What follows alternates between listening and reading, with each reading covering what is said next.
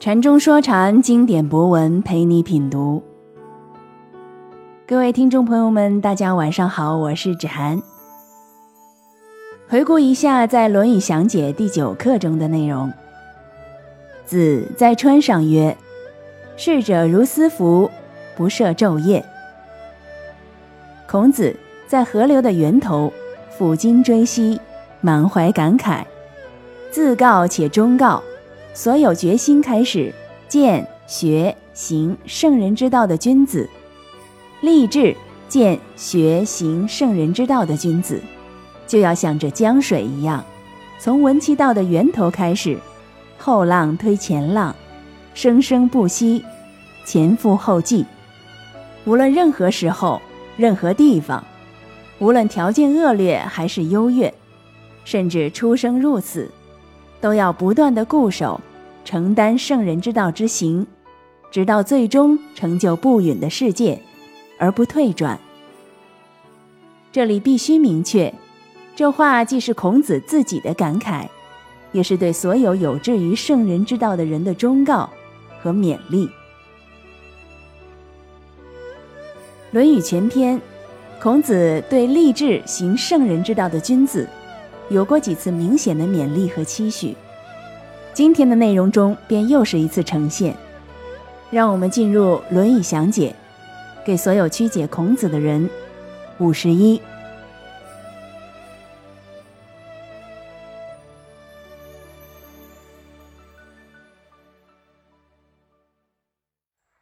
子曰：“唯上智与下愚不移。”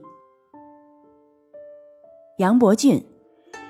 孔子说：“只有上等的智者和下等的愚人是改变不了的。”钱穆先生说：“只有上智与下愚的人不可迁移。”李泽厚孔子说：“只有最聪明的和最愚蠢的才不改变。”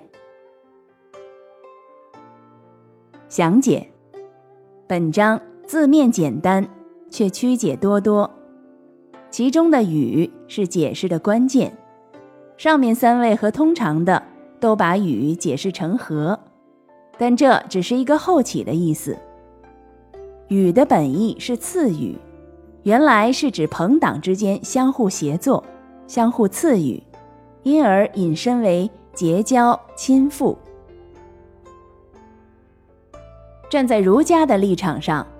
上智就是君子，下愚就是小人。为什么？因为没有上智，不可能成为君子。儒家最注重智慧的，而智慧的获得与圣人之道的见闻学行是一体的。见闻学行圣人之道，必须达到不退转的位次，才可能有真正的智慧。也就是上智的呈现，要不退转，必须彻底穷源。学如不及，有恐失之；不及，就谈不上上智；而没有上智，也成就不了真正的君子。而小人，将人自小之，与世漂移，浮萍无根，何谈智慧？对于人来说，最大的愚蠢就是这将人自小，小人就是真正的下愚。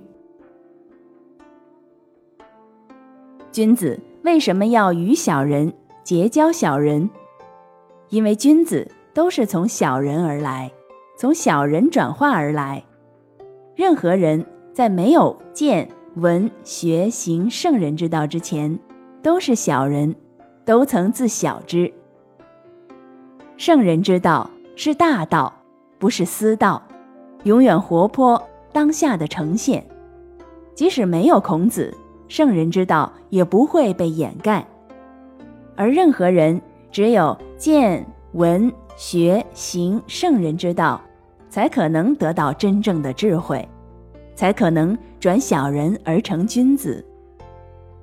君子不可能与小人为敌，而是要去结交他们。对其小人之相不向之，但一般的人如果没有达到不退转，在与小人的结交中，就会面临上一章的情况。为孺子与小人为难，养也。近之则不孙，远之则怨。因此，站在现实的立场上，孔子还是主张远小人，特别小孩子一定不能交给小人教育，否则后患无穷。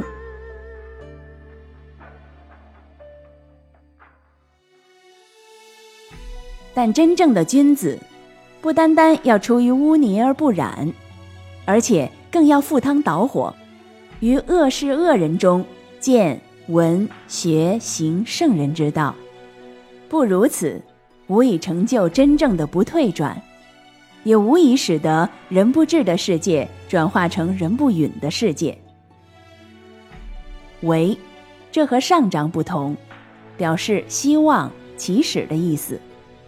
这是孔子对所有立志成为君子的人的希望与期许。上智，具有真正智慧的君子，达到不退转的位次，在任何情况下都能不疑。当然，也包括与小人的情况。也只有通过与小人历练，才可能成就真正的不退转、